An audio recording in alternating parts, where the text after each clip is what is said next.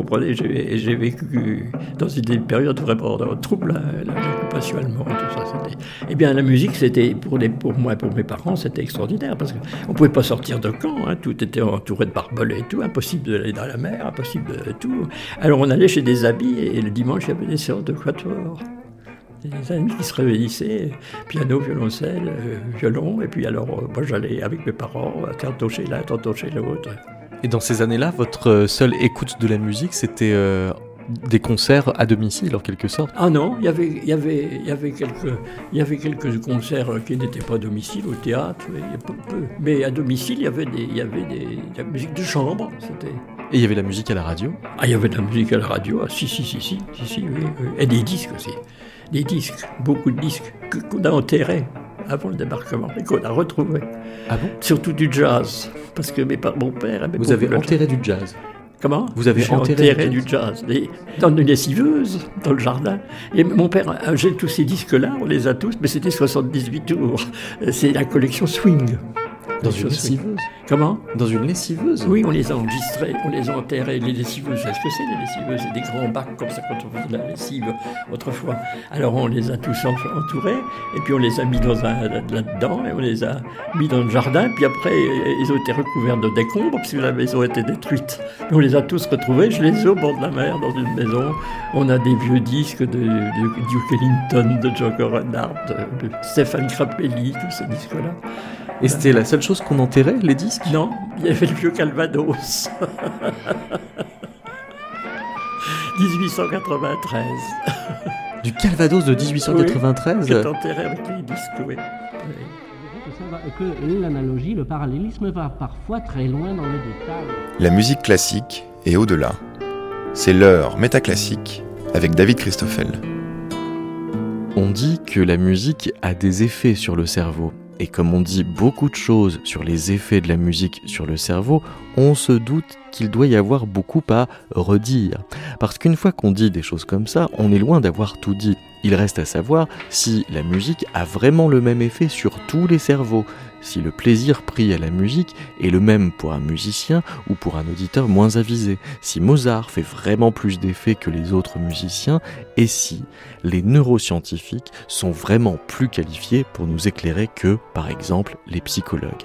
Pour circuler au cours de toutes ces questions sur les mécanismes associés au plaisir musical, nous recevons aujourd'hui un seul invité, Bernard Le Chevalier, professeur de neurologie, membre de l'Académie nationale de médecine, mais aussi organiste titulaire de l'église Saint-Pierre de Caen, il signe en 2019, à l'âge de 90 ans, l'essai Le plaisir de la musique aux éditions Odile Jacob, un ouvrage dans lequel il cherche justement à faire le pont entre la psychologie de la musique et les neurosciences.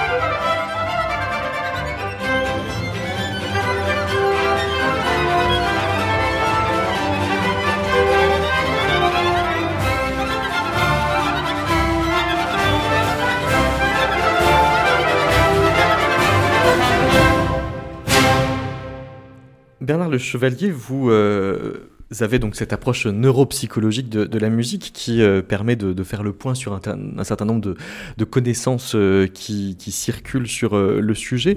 D'abord, je voudrais savoir si cette histoire de dopamine dans le cerveau, c'est un mythe ou une réalité? Enfin, je me doute que c'est un peu une réalité, mais c'est quand même pas l'alpha et l'oméga de ce qui se passe dans le cerveau quand on écoute de la musique. Vous avez tout à fait raison, parce que votre question recèle, on pourrait dire, la réponse. Alors, je précise les deux, la question et la réponse.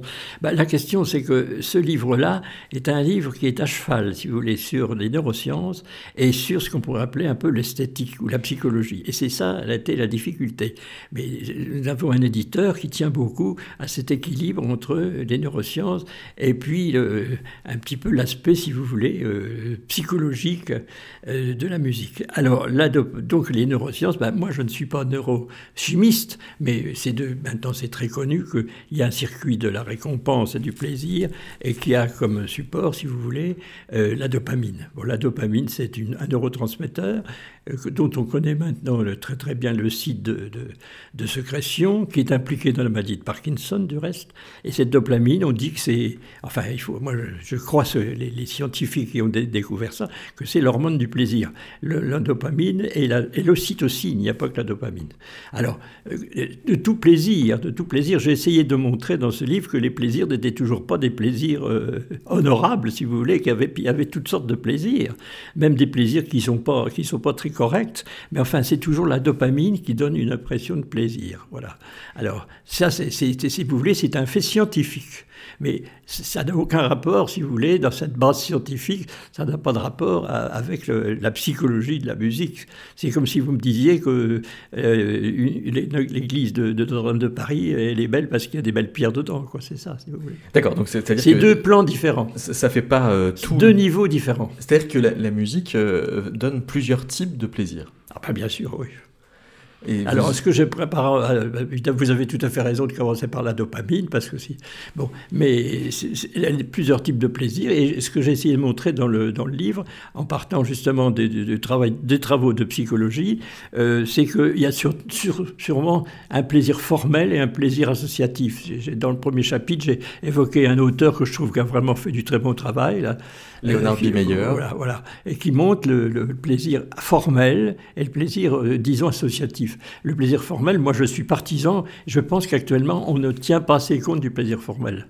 Par exemple, quand vous entendez un adagio de concerto de Mozart, ou quand vous entendez un quatuor de Beethoven, il y a quand même un plaisir formel et je pense que les gens ne sont pas suffisamment euh, éduqués pour trouver le plaisir formel de la musique. Mais c'est quoi le plaisir formel? Le plaisir formel, c'est par exemple, je prends un exemple caricatural. Ben, une fugue de Bach.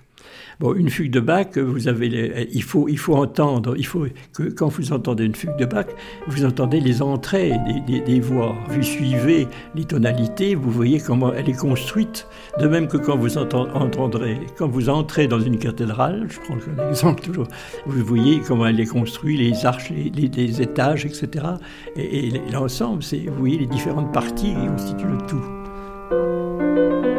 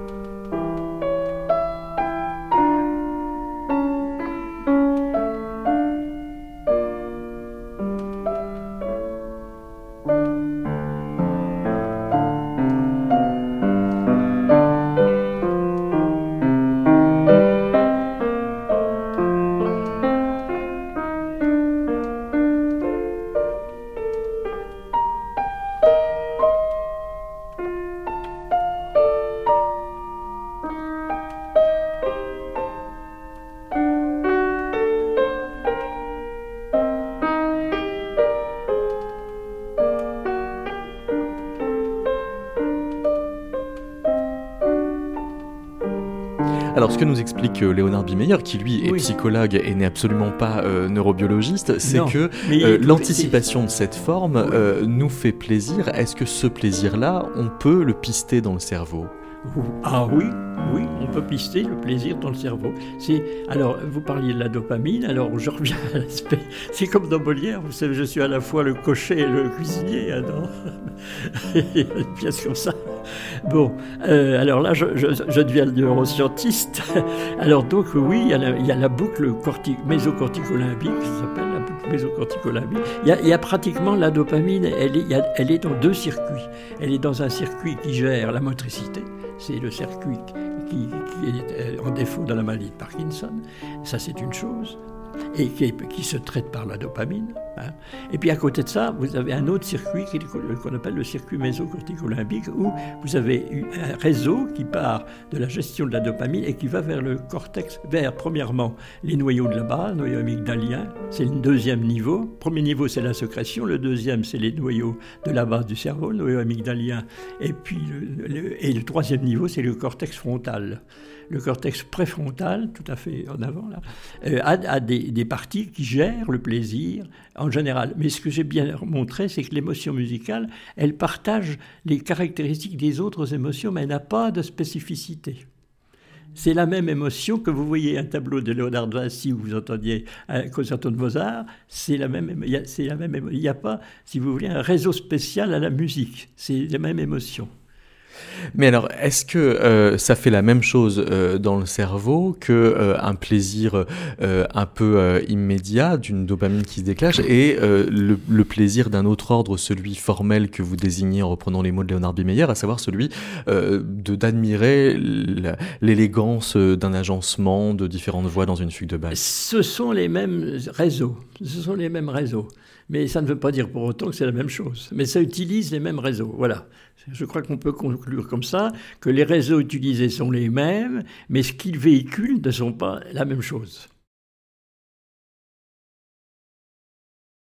Vous avez un, passage du livre, euh, Bernard euh, Le Chevalier, qui euh, consiste à montrer que la, vibration qu'on peut ressentir, par exemple, en s'approchant d'un instrument de musique, n'a pas grand-chose à voir avec le, plaisir musical. C'est une espèce de truc physiologique à l'état pur oui, moi, je, voilà, je vais vous dire. J'ai comme principe, de, alors que je peux me dire, dire ça, à raisonner en partant des faits. C'est parce que je suis médecin et que j'ai vu beaucoup de malades. Je ne suis pas didactique, je ne parle pas de, des théories pour en déduire des choses, je perds des faits pour essayer de remonter et partir des faits.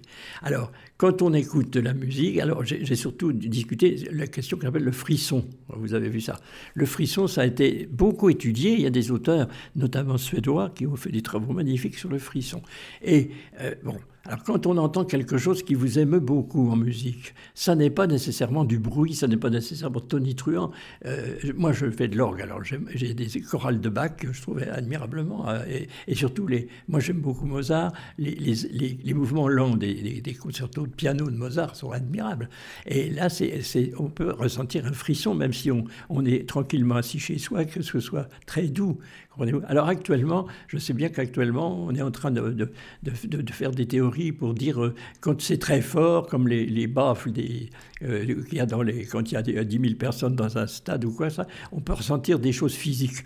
Euh, on peut ressentir des choses physiques, mais d'accord, c'est comme un tuyau d'orgue, quand le son est émis, il y a un, il y a un souffle là, mais c'est pas le souffle qui fait le son, c'est un, un événement. Mais tout passe par le tympan tout passe par le tympan, par le cerveau. Alors, j'ai lu dans la part d'un philosophe connu et, très éminent, que je respecte beaucoup, que tout vibre, l'air vibre. Alors, quand on est euh, emmitouflé dans la salle de concert, à ce moment-là, comment est-ce qu'on pourrait ressentir des choses dans la peau, puisqu'on a des habits, etc. Les, les, auditeurs ne sont pas tout nus dans les salles de concert, ils sont habillés. Vous voulez dire qu'il faudrait qu'ils soient tout nus pour pouvoir ressentir bah, les vibrations euh, bah, de la peau, oui. Dont, parle Francis Wolff, c'est euh, le philosophe que vous je, je trouve que que je, encore une fois, je, je, ne veux pas du tout critiquer ce philosophe éminent, mais c'est une théorie extrêmement simpliste. Alors, il y a une autre chose que vous lui reprochez, c'est de dire que euh, le plein chant est une musique sans rythme. Alors, voilà, je, je, je, pense, écoutez, moi j'aime beaucoup la philosophie, j'ai eu un professeur de philosophie admirable, j'ai fait philolette, je lis de la philosophie, j'aime beaucoup Husserl, j'aime beaucoup Bergson, mais il, a, il, a, il est très tranché pour un philosophe. Il est très, j'aime beaucoup, j'aime beaucoup les, les, les, les, méditations métaphysiques de, de, de, je lis tout ça, mais les philosophes ce sont des gens nuancés. Et comment dire, comment dire que le plein chant n'est pas rythmé, c'est ridicule, puisque le plein chant, c'est. Puis il faut voir ce qu'a écrit Olivier Messiaen, que j'admire, qui montre que le plein chant, c'est une source de, rythme qui est basée sur notre propre rythme. Alors, il y, a une distinction que fait Messiaen, et d'ailleurs que reprend euh, une de vos collègues, Isabelle euh, Pérez, ah bah, bien, qui. Euh, fait la, différence entre le maître et le rythme. Ah, elle a parfaitement raison. J'admire beaucoup ça. Alors, je vais vous expliquer. Attendez, là, vous me posez deux questions. Vous me dites que le plein chant, puis on, après, on va parler après d'Isabelle Pérez, que j'aime beaucoup, c'est une amie à moi. Bon, alors le plein chant. Quand, moi, quand j'étais jeune euh, organiste, j'accompagnais euh, les, messes, j'accompagnais le plein chant. Et par des gens qui chantaient pas. Alors, mais dans le plein chant, vous avez des montées et des descentes, hein, et c'est basé sur la respiration. Et le rythme, du plein chant, c'est un rythme vocal. C'est fait pour être chanté par des moines qui chantaient, mais les moines, ils pouvaient pas chanter sans se respirer. Et vous avez ta la la la la la. Il y a un rythme vocal du plein chant. On peut, c'est un rythme particulier, mais c'est, c'est un rythme quand même. Et Messiaen en a fait une des sources du rythme de la musique moderne dans son livre. Messiaen a fait un livre sur le rythme, euh, qui est cinq je crois. Je l'ai vu à la Bibliothèque nationale. il pense qu'un des rythmes, un des sources du rythme, c'est le plein chant. Alors de voir que le plein chant c'est une musique sans rythme, m'a, ça m'a fait bondir. Alors deuxièmement, Isabelle, Isabelle alors, elle a parfaitement raison parce que ça, c'est confirmé par, le, par les faits scientifiques. Isabelle Pérez a distingué le rythme et le maître. Alors, le maître, c'est un mot bizarre, c'est difficile. Le mouvement. Mais il y a une. c'est ennuyeux parce que le mot mouvement, ça prête à confusion. Dans une symphonie, vous avez trois mouvements. Bah, bah, dans une sonate, vous avez trois mouvements. Alors, si vous jouez presto, c'est un mouvement presto. Si vous jouez adagio, alors c'est pour ça que le mot maître est un bon, est un bon terme, s'il semble un peu bizarre. Le rythme, qu'est-ce que c'est? Le rythme, c'est de savoir les différentes durées. C'est basique. Et le maître, c'est holistique. Si par exemple, vous avez un mouvement de valse, c'est le maître à trois temps. Vous avez, vous avez euh, par exemple, un 6-8. Le 6-8, c'est un mouvement spécial. Et ça, c'est une, une façon d'apprécier qui est dans l'hémisphère cérébral droit. Elle l'a montré, et puis nous, on l'a montré aussi par la, pathologie, parce qu'on a eu des patients qui avaient perdu le sens de l'un et qui conservaient le sens de l'autre. Tandis que le, rythme, eh ben, c'est de pouvoir dire, euh, percevoir des figures rythmiques. Et là, c'est l'hémisphère cérébral gauche. Si vous euh, êtes papa papa, ça c'est du rythme. Si vous êtes ça c'est du maître. Et donc ça allume pas le même côté du cerveau. Non. Et alors c'est éprouvé par notre mon élève qui est maintenant un professeur d'université, qui est Hervé Platel, dans un travail qui a été publié en Angleterre, bien sûr, dans la revue Bren. Il a montré ça sur. On a fait ça avec lui, enfin, ou plutôt, il a fait ça avec moi, euh, pour, sur des étudiants qui n'étaient pas du tout musiciens. On leur a fait entendre. Je rapporte. En, euh, oui, alors vous avez utilisé une caméra à positon. Comment on fait pour démontrer ce genre de choses? Ah, ben c'est difficile, bien sûr, mais on a quand un centre d'informatique très important qui s'appelle le centre Cicéron le centre cyclotron, Cicéron, c'est cyclotron usage médical. Et ce, centre-là, euh, au début, il était question qu'on travaille avec eux, puis alors, euh, ils ont été extraordinaires parce que les gens de Saclay, là, nous ont permis d'avoir à l'hôpital une caméra positon. Et eh ben, la caméra positon, c'est un appareil qui est destiné à voir la radioactivité d'un corps que vous introduisez dans la circulation, hein, c'est pas difficile, et de savoir ce que le corps devient dans le cerveau. Alors c'est assez fantastique parce que maintenant ça continue à être utilisé dans un domaine qui n'est pas la musique, mais pour, pour, les, pour les cancers, pour détecter les métastases et tout ça.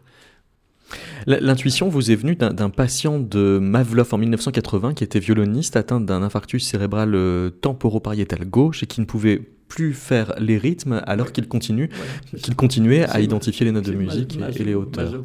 Mavlov. Mavlov, c'est ça. Oui, oui, oui. Dans ces amusies-là, euh, ce qui est très important, c'est que la pathologie nous a appris comment fonctionnait le cerveau. C'est presque tout le temps comme ça. Vous savez, l'aphasie, c'était découvert à Broca, parce que Broca, le grand, médecin du neurologue à l'hôpital de Bicêtre, il a eu un malade qui ne pouvait plus dire que tant, tant, tant, tant. Et quand le malade est, décédé, il a, conservé, il a constaté qu'il y avait une grosse lésion dans l'hémisphère gauche. On, part, c'est pour ça que c'est pas déductif, c'est inductif. Voyez-vous, la recherche médicale, elle part des faits.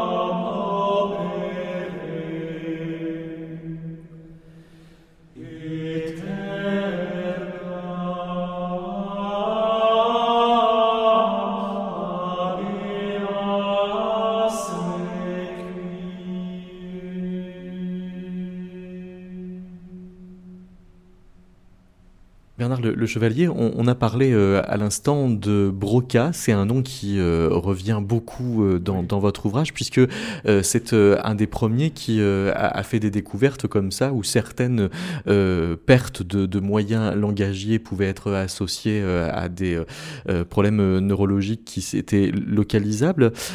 Est-ce à dire que cette, cette, manière de localiser le, le, langage dans le cerveau nous a appris que la musique s'adressait à d'autres endroits Eh bien oui, c'est une question très pertinente. Alors Broca, ce qui est intéressant pour la petite histoire, c'est qu'il a fait sa découverte la même année que, Wagner a donné Tannhauser à Paris en 1861. Presque un mois différence entre les deux. Alors donc, euh, euh, Broca, il était chirurgien à l'hôpital de Bicêtre. Et il était jeune chirurgien et il a eu dans, ses, dans, les, dans son service, il a eu un malade euh, qui ne pouvait dire que tant, tant, tant, tant, tant, tant.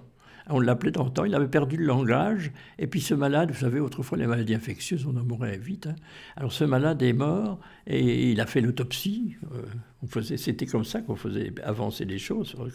Et donc l'autopsie a montré qu'il y avait une grosse lésion dans l'hémisphère gauche et on a conclu que le langage était situé dans l'hémisphère gauche. Ça, ça n'a jamais été infirmé. Il n'y a pas de langage dans l'hémisphère droit, sauf peut-être, sauf peut-être le langage poétique.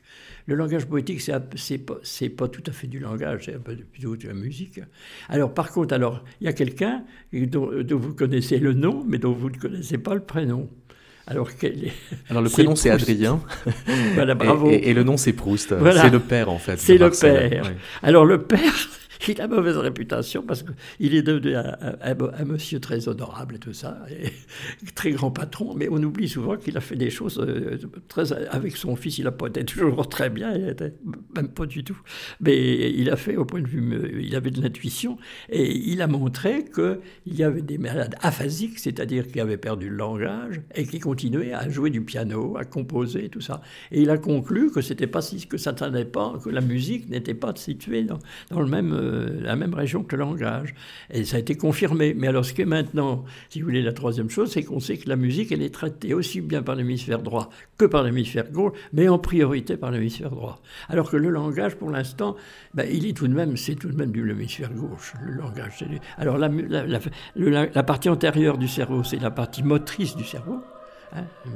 Et la partie postérieure du cerveau, l'air de Wernicke, c'est le langage. On pourrait presque dire d'une façon caricaturale que la parole, c'est plutôt du, du, côté de Broca, et le langage, c'est-à-dire la conception de la langue, c'est plutôt quand même Wernicke, c'est-à-dire temporale postérieure et pariétale.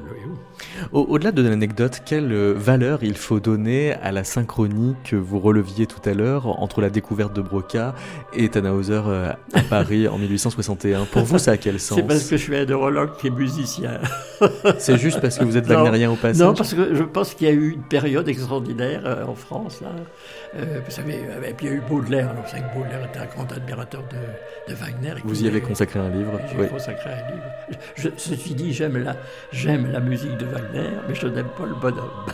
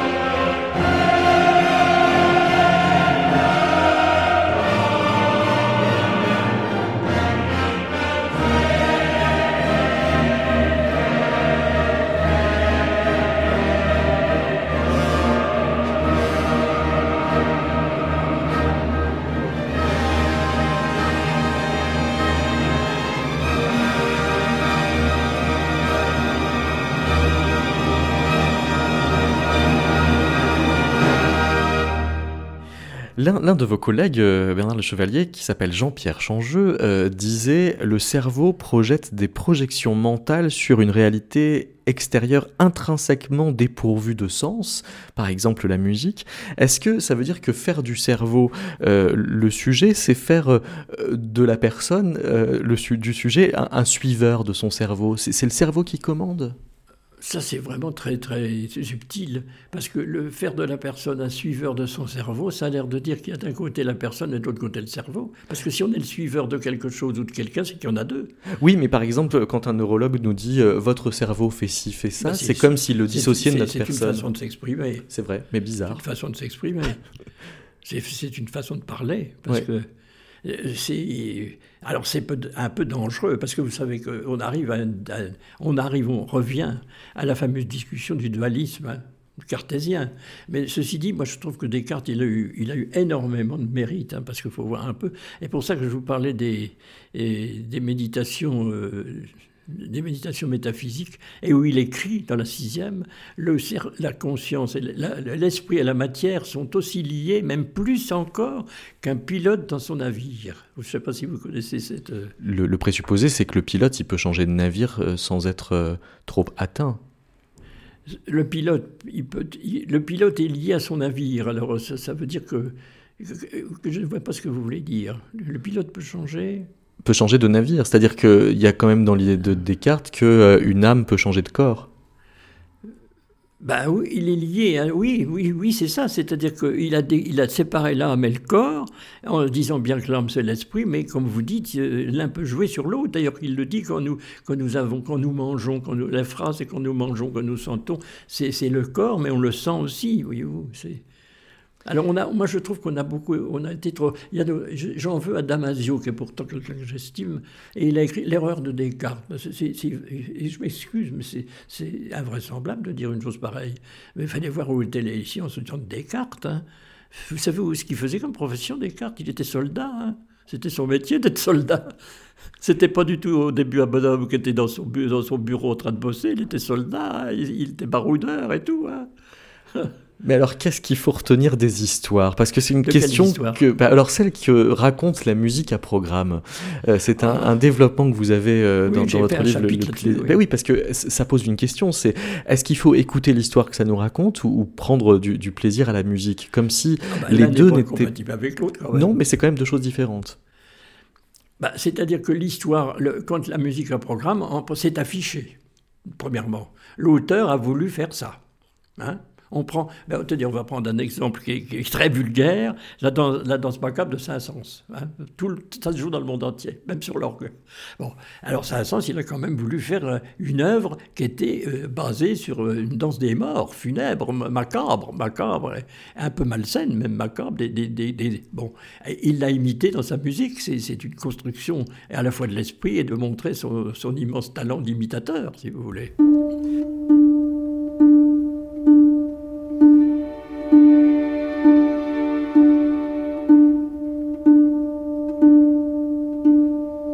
Oui, mais alors quand on a euh, les, les 12 coups de minuit euh, au, au début, euh, là on a quelque chose qui. C'est comme, un- c'est comme un film. C'est comme un film, mais faut-il connaître le code pour pouvoir savoir que ça correspond Non, aux, aux 12 cloches? Non, mais on, on le devine. On le devine. Il faut juger de façon, il faut juger de façon très, très globale quand même. Mais vous savez que Jean-Sébastien Bach, donc moi je commence, je joue beaucoup de, parce que tous les jours je joue, quand je suis chez moi, quand sur mon ordre, des chorales de Jean-Sébastien Bach. Toutes les, la musique du religieux de Jean-Sébastien Bach comporte des clés. Par exemple, vous avez un choral de Jean-Sébastien Bach, Jésus s'est libéré des liens de la mort. Eh bien, à la pédale, vous avez papa, papa, papa, papa, papa, papa. Ce sont les liens. C'est concret. Les chorales de Bach, c'est l'inverse d'une chose abstraite. C'est tout ce qu'il y a concret. Mais c'est un vocabulaire basé sur des faits concrets.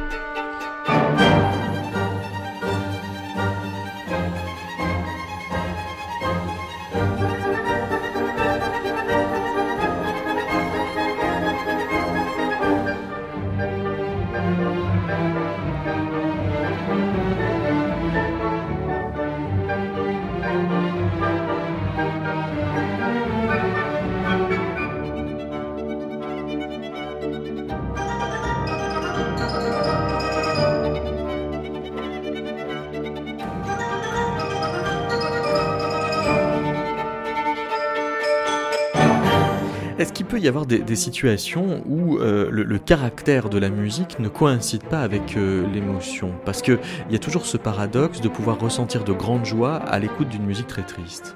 Oui, mais alors là, euh, il faut par- par- partir de la subjectivité, parce que l'émotion, l'émotion l'émotion du musicien n'est pas nécessairement l'émotion de l'auditeur. Et l'émotion, le, le, le compositeur pense qu'il va y avoir une émotion à cet endroit-là, puis quelquefois ça tombe à plat.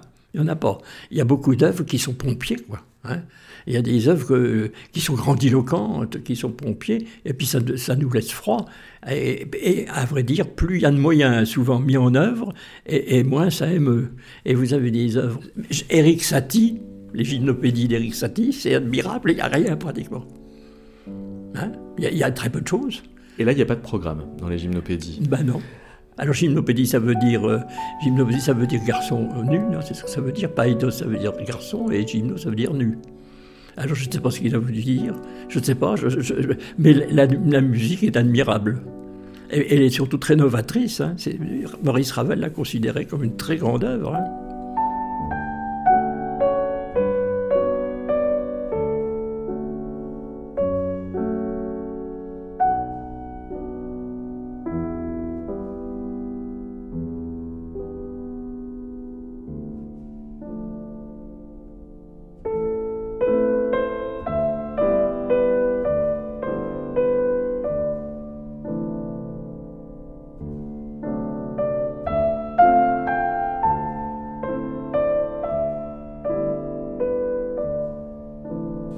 Je pense que l'émotion est subjective. Alors, ça veut dire que là, par rapport à ce qu'on disait tout à l'heure, le plaisir formel de Leonard Bimeyer, ça, ça prend pas euh, non plus. Mais les- attendez, je m'excuse de vous interrompre, excusez-moi, mais le- il n'a pas parlé que du plaisir formel, mais il a parlé du plaisir associatif. Oui, alors on n'a pas euh, précisé ce que c'était le plaisir Eh ben, associatif. le plaisir associatif, c'est quand vous entendez. Alors, il y a une phrase d'un collègue, à moi, alors il est mort, euh, qui était professeur d'horlogie à Angers. Euh, il disait La musique n'a pas de sens, elle fait sens. Elle fait sens. Elle n'a pas de sens en soi, elle fait sens, c'est-à-dire elle fait naître le sens. Quand vous entendez une heure, moi, parce que vous, vous avez, fait de la musique, vous, êtes, vous avez une formation de musicien, vous êtes capable de, de décortiquer, de dire tiens, voilà le hautbois qui joue, tiens, ça c'est un allegro, tiens, ça. Mais des gens qui ne sont pas musiciens, ça leur évoque quelque chose. Ils se représentent quelque chose. Des fois, c'est complètement à côté. Je vais vous citer un exemple. On va, il y a ça 20 ans, on va à un concert, et le concert, il y avait l'oncle de ma femme, qui était un monsieur qui était un fonctionnaire, fonctionnaire instruit, puisqu'il était à la préfecture, tout ça. Un homme qui était cultivé, mais pas du tout musicien. Et la pianiste jouait les papillons de Schumann. Oh, il dit, n'avait pas le programme. Oh, il dit, oui, c'était admirable. Je, voyais, je me reprends, les, Huns, les Huns qui envahissaient l'Europe, etc., on les voyait déferler. Elle jouait bien, la pianiste complètement à côté. Il s'était représenté les papillons de Schumann comme, comme un truc militaire d'une invasion des Huns, et des, Huns, les barbares qui, qui arrivent en Europe. Ça donne une autre écoute des papillons de Schumann. Voilà, alors ça c'est une, c'est une interprétation, c'est un sens qui s'est subjectivement donné. Et alors on pourrait aller loin, c'est parce que sans doute que sa personnalité était plus près des, des Huns que des papillons de Schumann. Donc ça, c'est un plaisir associatif. Un plaisir associatif.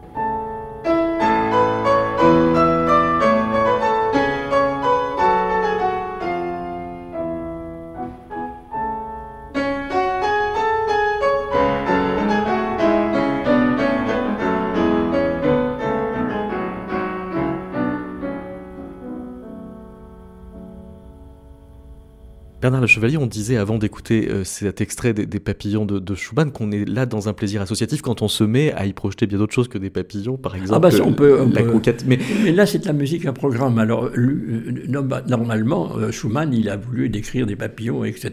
donc c'est hors sujet d'avoir euh, un plaisir associatif sur une musique à programme? Ben non, mais il, va- il est donné par la mode d'emploi, ce qui est le titre.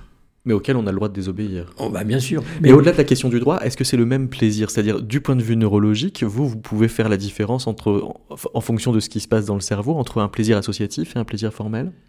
C'est pas écrit dans les livres, mais je pense qu'il y a un peu quand même. Parce que le plaisir associatif, euh, c'est un plaisir plutôt du plaisir. C'est des lésions du plaisir, des, régions du plaisir. On revient, si vous voulez, à la dopamine, au, au. Tandis que le plaisir formel, il y a quand même une question d'analyse, mais pas de psychanalyse, d'analyse, d'analyse structurale. L'analyse structurelle, c'est quand même intellectuel, quand même. C'est pas la même chose. C'est moins intuitif. C'est moins intuitif. Donc, avec des neuroimageries, on pourrait faire la différence entre euh, un étudiant du conservatoire et un auditeur euh, euh, qui reste à un Ah, niveau bah, associatif Caen. d'écoute. Je vais vous citer l'exemple, je crois qu'on le donne là-dedans. Euh, avec maintenant ce qu'on appelle la resting state IRM. Je ne sais pas si vous avez entendu Non, dites-moi, qu'est-ce que c'est? Ben, la resting state IRM, vous savez, c'est, là on tombe dans la neuroscience. L'IRM fonctionnel, euh, vous, vous donnez une consigne au, sujet, vous lui donnez une consigne, et grâce à et vous, testez le, débit sanguin cérébral par des machines très compliquées, le débit sanguin cérébral. Supposez que je vous donne comme consigne de dire A A A A. Alors, pendant, alors vous dites A A A A. Pendant cette consigne, je vais chercher où est le débit, débit sanguin cérébral qui s'accélère. Ça va me permettre de savoir où est-ce que votre, euh, le site, de, quand vous dites A A A A. Comment est-ce qu'on sait que le débit sanguin cérébral s'accélère? Parce qu'il y a l'hémoglobine du sang. L'hémoglobine contient du fer. Et comme elle contient du fer, eh bien, euh, ça, il y a une, une fonction d'aimantation avec les aimants. Donc on peut déceler l'hémoglobine parce que quand l'hémoglobine est arrivée, elle est déchargée aux neurones et il reste après de la déoxyhémoglobine. Alors on a eu, ah ben alors c'est comme ça qu'on fait l'IRM fonctionnel. Vous voyez Euh, on peut faire par exemple faire des gestes comme ça. Alors on a, il y a une autre zone du cerveau qui s'active. C'est la consigne. Tandis que la resting state, resting state, ça veut dire état de repos. Resting state. La resting state IRM, eh bien, c'est le sujet qui est au repos complet ou qui dort, ou qui dort, et on voit là où il y a de la déoxyhémoglobine, s'il y a de la pensée pendant le sommeil. Alors ça, c'est merveilleux. Alors voilà, on a fait des études chez, chez des jeunes élèves du conservatoire de région, hein, 16 et 16, 32. Il y en a 16 qui, qui n'ont fait aucune étude de rien du tout au point de vue musical. Et puis il y en a, y y en a d'autres qui ont fait au contraire, ils sont devenus des professionnels. Et on a vu qu'au repos, leur cerveau n'était pas du tout le même.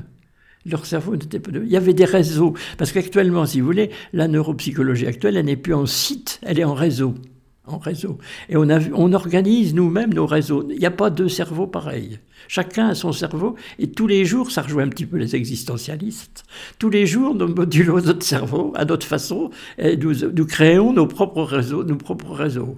Alors on, a vu que pendant le repos, ceux qui font du musicien, les musiciens professionnels activent des zones du cerveau que ceux qui n'en font pas n'activent pas. On a une carte d'identité que nous faisons nous-mêmes. Il y, a un compositeur qui euh, semble avoir euh, cumulé euh, les, façons de faire plaisir, c'est Beethoven, ah puisque il, fait programme en mettant quelques titres à certaines de, ses sonates, mais attention, alors qu'il est dans une élaboration formelle. Ah, oui. Vous avez vu, hein. il n'y a que la pathétique. Et les adieux. Et, les adieux, et les adieux. Moi, quand j'étais au conservatoire, on disait, alors c'est son ami et tout, pas du tout, c'était l'archiduc Rodolphe. Vous avez peut-être lu ça Oui. Le trio à l'archiduc, c'est le 16e enfant de l'empereur. L'empereur a eu 16 enfants, et le dernier, c'était Rodolphe, qui est devenu cardinal. C'est un élève de Beethoven. C'est un élève de Beethoven. Et alors, qu'est-ce que ça fait à l'écoute de cette sonate? Eh ben, Moi, je me rappelle, puisque j'étais à la classe de piano, j'ai pris au piano à Caen, en première année de médecine, et le professeur, qui était un excellent professeur, élève d'IFNAT et tout ça, parfait, il est mort, Et nous, quand on jouait la sonate des adieux, il nous disait, voilà, alors c'est la bien-aimée, tout ça, ben c'était, il réussissait tellement, cette, la musique était tellement géniale que euh, ça devenait quand même les, une, sonate d'adieu, parce que que ce soit l'archiduc Rodolphe ou une bien-aimée, l'adieu n'avait pas de sexe, si vous voulez. Mais Beethoven, il a écrit ça quand euh, les troupes françaises, parce qu'il était anti-français, hein, Beethoven, attention, hein. il n'était pas partisan de, l'invasion de, l'Autriche et tout ça. Quand ils ont été obligés de quitter l'Autriche pour s'en aller en, Moravie, je vois, il a fait quelque chose qui s'appelait les adieux par, par euh, honneur pour l'empereur d'Autriche. Et voilà. Alors l'autre, c'est la pathétique quand il a 26 ans, quand on lui a dit qu'il était sourd. Toutes les autres, c'est du bidon, les titres. Toutes les autres, c'est du bidon. Je l'ai expliqué. Hmm. Alors voici un extrait de la pathétique.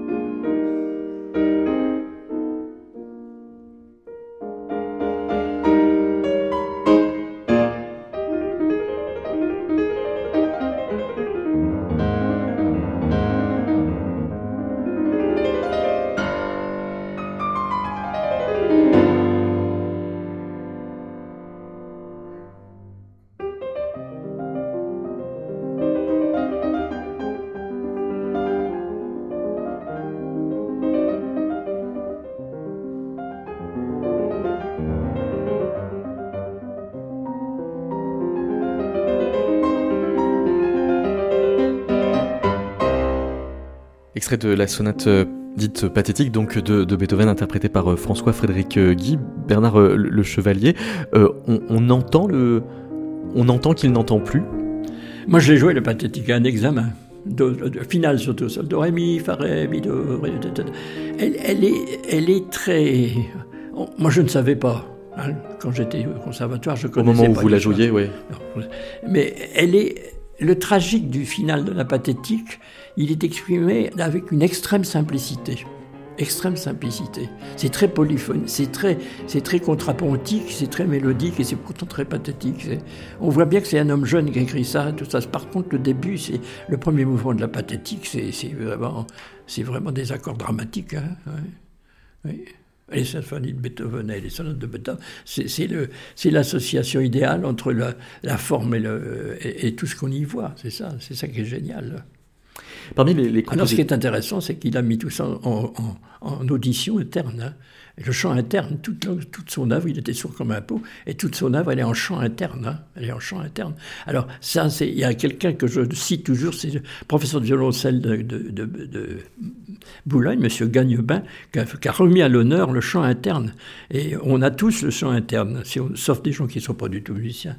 Et euh, grâce au chant interne, Beethoven, il, a- il entendait tout dans sa tête, alors qu'il il n'entendait rien de ce qui se passait à l'extérieur. Rien du tout, rien du tout.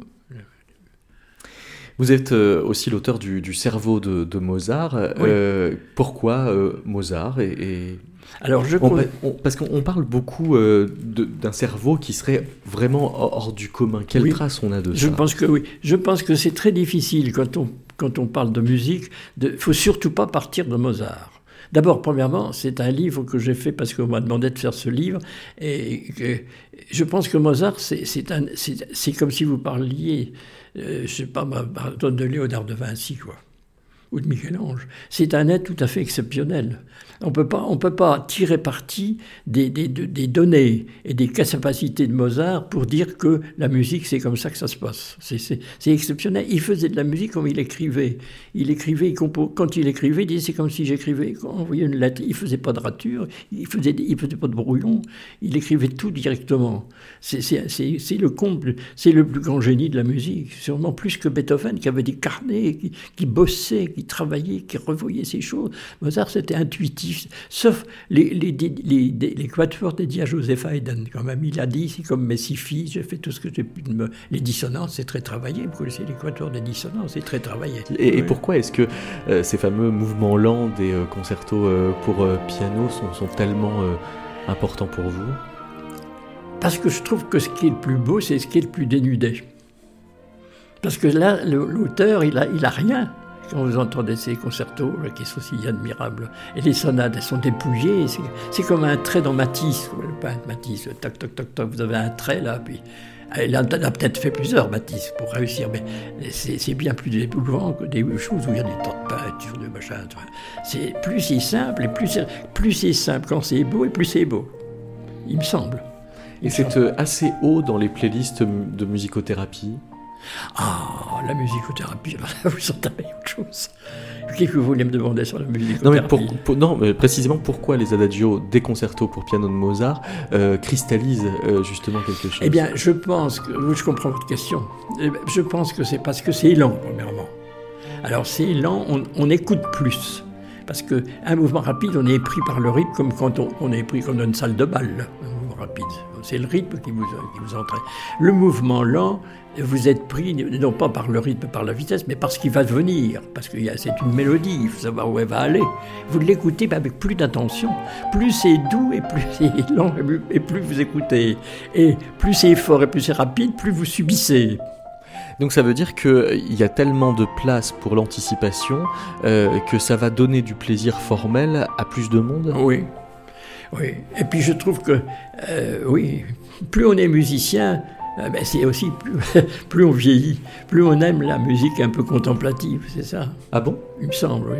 Il me semble. Parce que les, les flonflons, euh, bon, alors c'est bien, bah, Stravinsky, j'aime beaucoup Stravinsky, ben, une fois qu'on a entendu bon, l'effet que ça produit, c'est dynamique, c'est tout ça, mais il, il en reste moins de choses que, que Bach ou Mozart. Vous pensez qu'Offenbach alors c'est de la musique de Jeanne? Oui, ou alors de, non, c'est de la musique de vieux qui ne qui connaît rien à la musique. Offenbach, Oui. ah ben, c'est de la musique de vieille personne qui ne connaît rien à la musique, quoi. Ça, ça a l'air vigore. C'est- C'est déjà pas mal. C'est déjà pas mal. C'est comme si on mangeait d'un- du piment.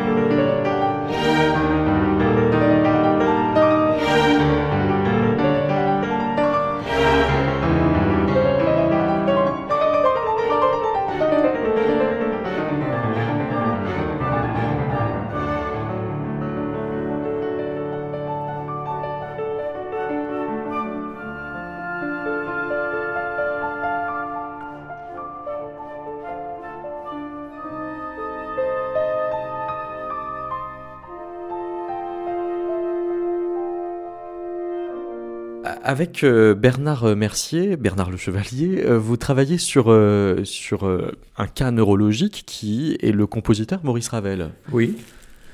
Qu'est-ce qu'on peut en dire? Eh bien, on peut en dire d'abord, si on parle de façon neurologique, on pourrait, on pourrait diviser la réponse en deux parties, la partie neurologique et la partie musicale. La partie neurologique, il faut bien dire que Maurice Ravel n'a pas vraiment, a vraiment n'a pas eu de chance. Il a eu une maladie rarissime et qui était considérée à tort c'est comme une autre maladie. Euh, c'est pas du tout une maladie d'Alzheimer. Ce qu'il faut surtout dire, c'est qu'il n'était pas du tout dément pas du tout dément et qui n'avait pas du tout perdu le sens de la musique, mais que cette, euh, cette maladie l'empêchait d'écrire, lui donnait des troubles du langage, des troubles de l'expression et surtout des impossibilités de, de lire et d'écrire de la musique, mais aussi de se servir de ses mains dans les gestes. Il avait ce qu'on appelle une apraxie, c'est-à-dire que par exemple, il avait été, il avait été remarqué qu'il ne savait pas se servir d'une fourchette. Il avait envoyé des cailloux dans le visage de quelqu'un en voulant lui apprendre à faire des ricochets. Il a failli se noyer parce qu'il ne savait plus nager.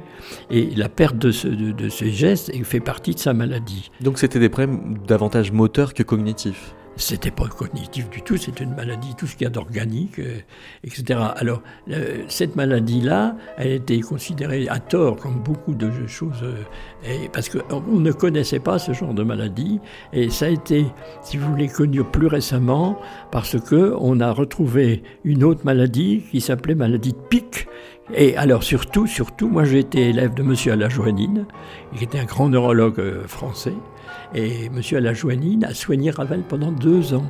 Alors avec Baruch, qui était aussi un grand psychiatre, ils ont fait l'examen de Ravel, et tout ça été écrit. Je savais que c'était écrit, que c'était quelque part. Et j'ai fait une espèce d'enquête, et j'ai su que c'était la, veuve d'un de mes amis, qui était l'exécuteur testamentaire de, de M. Alajoanine, qui possédait ce document. Je l'ai convaincu de, faire le leg à l'Académie de médecine de ce document fondamental qui est l'examen de Maurice Ravel fait par deux grands neurologues, M. Alajoanine et M. Baruch. Et c'est à partir de cela qu'on a reconstitué cela et que j'ai présenté ça à l'Académie de médecine sous forme d'une présentation qui s'appelait la maladie de Maurice Ravel. Alors cette maladie de Maurice Ravel, c'est une atrophie dégénérative localisée du cerveau de l'hémisphère gauche. Et quelles sont les conséquences musicales alors de ben, cette Les conséquences musicales, c'est qu'il était incapable de jouer du piano. Et, et puis même d'écrire les notes sur une et partition. d'écrire. Agraphie, ça s'appelle. Agraphie, alexie, alexie, impossibilité de, lire. Et, et, apraxie, impossibilité de faire des gestes. Et aphasie, impossibilité de parler. Il était muré complètement. Alors à tel point que les dernières œuvres, il les a dictées. Le, la chanson de Don Quichotte à, à, à Dulcinée, euh, que je ne connais pas du reste. Ça a été dicté, je crois que c'était à Manuel Rosenthal, mais il les avait dans sa tête. Il les avait dans sa tête. Et ça a commencé très tôt. Ça a commencé en 1900. Je suis allé, j'ai vu, j'ai fait une enquête sur des lettres, des, premières lettres, et j'ai découvert, c'est un, antiquaire de lettres, ça s'appelle. Hein. Euh, ils ont été très sympas. Ils m'ont montré deux lettres où il y a plein de ratures, plein de gribouillis, en 1927-28. C'est-à-dire qu'au moment où il compose le boléro, ah ben, euh, en 1928, il, avait déjà des déjà malade. Il avait déjà des troubles, Mais enfin, le boléro, c'est pas une œuvre pathologique, parce qu'au moment, il a, moi, ce que j'admire le plus, c'est la concerto pour la main gauche. Concerto pour la main gauche, c'est fantastique, c'est aussi beau qu'une symphonie de Beethoven. Vous, avez un, développement dans le plaisir de, la musique euh, sur les deux euh, concertos qu'il compose ah. exactement en même temps. Ah oui. Le concerto pour la gauche et le ah concerto en sol. Ah oui.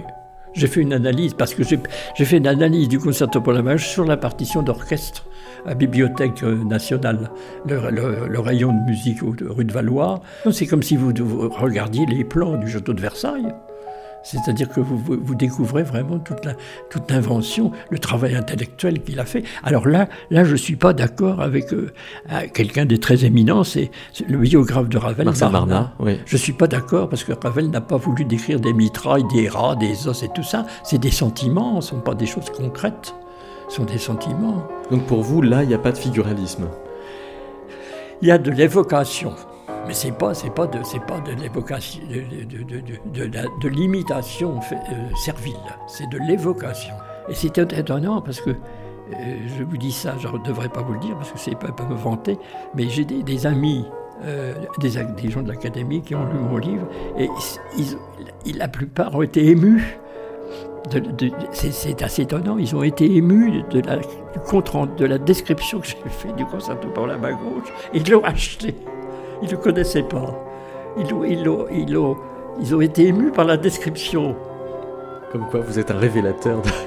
Mais non, pas parce que ça prouve que j'ai, moi-même, j'ai, ressenti beaucoup d'émotions en l'entendant. Je, trouve que c'est tellement. Oui, ça se sent en vous lisant. Oui, oui. Ça ouais. Eh bien, merci beaucoup, bon. Bernard Le Chevalier. voilà. Très bien, je vous remercie de votre attention.